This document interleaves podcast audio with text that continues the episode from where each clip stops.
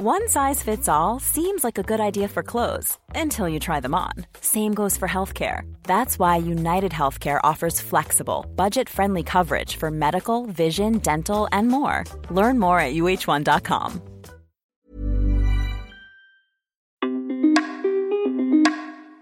Lettre d'amour et de soutien au personnel soignant. Écrit et lu par Kalindi. Devant l'abnégation du personnel soignant en cette période inédite de pandémie mondiale, Kalindi a voulu lui dédier quelques mots.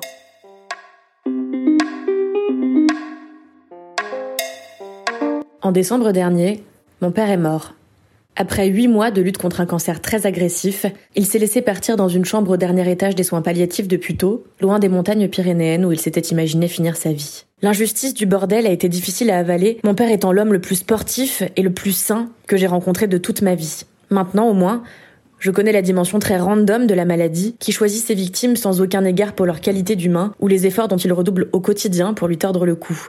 Mais du drame le plus marquant de ma jeune vie, je ne retiendrai ni les lumières blanches et tapageuses de l'hôpital, ni les dizaines de chimiothérapies et autres protocoles expérimentaux. Je refuse de me souvenir du cancer, finalement. Je retiendrai plutôt que l'urgence appelle l'amour et l'humanité, l'amour des proches, celui des amis, des potes bien sûr, des connaissances et surtout, surtout du personnel soignant dont l'abnégation m'a obligé à ranger mes a priori au placard. Exit les stéréotypes des médecins en speed qui expédient leurs patients, des infirmières à la mine basse et autres experts imbus d'eux-mêmes. Ces clichés, les infirmières notamment, les ont écrasés à coups de sabots blancs.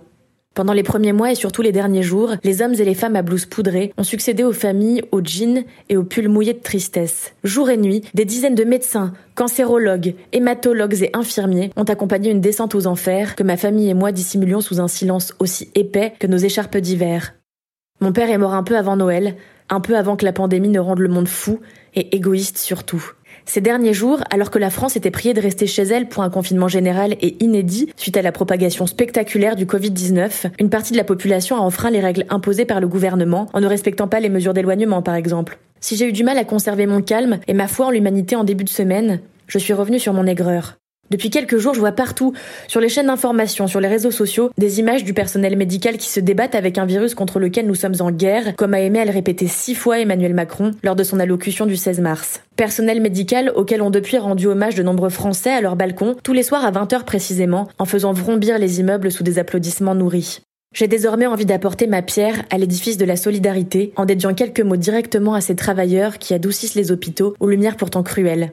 Alors à tous les professionnels du corps médical, des chercheurs et chercheuses, aux gens qui nettoient les sols aux petites heures du matin, des infirmières au personnel de l'accueil, des ambulanciers aux anesthésistes, des chirurgiennes aux urgentistes, et à toutes celles et ceux qui contribuent de près ou de loin au maintien de nos santé dans cette crise, comme dans celles qui suivront, un grand merci.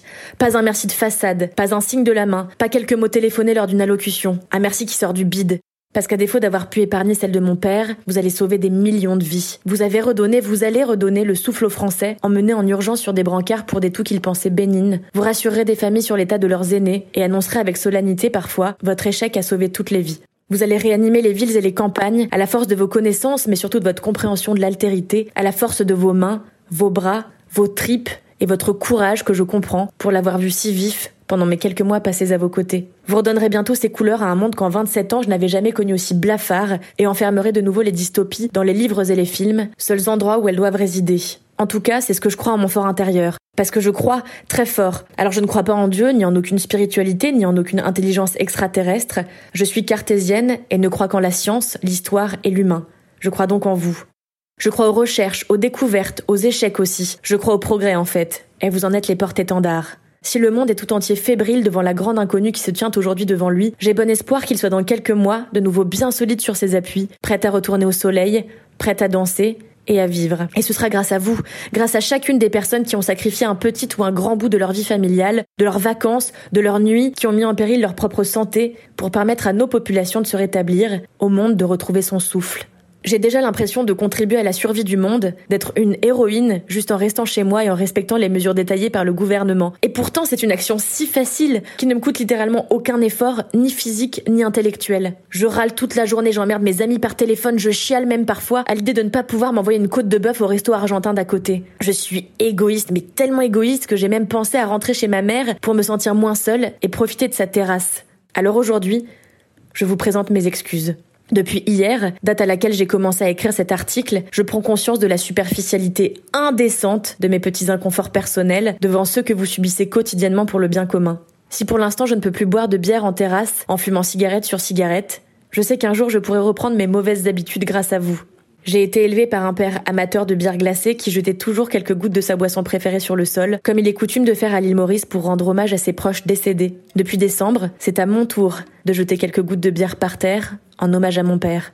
Alors dans quelques temps, quand la vie aura repris son cours, j'irai profiter d'un rayon de soleil pour poser mes coudes sur la table collante d'un bar bondé. Et avant même de jeter quelques gouttes de bière par terre pour mon père que j'aimais tant, je penserai à vous, que j'admire aujourd'hui presque autant.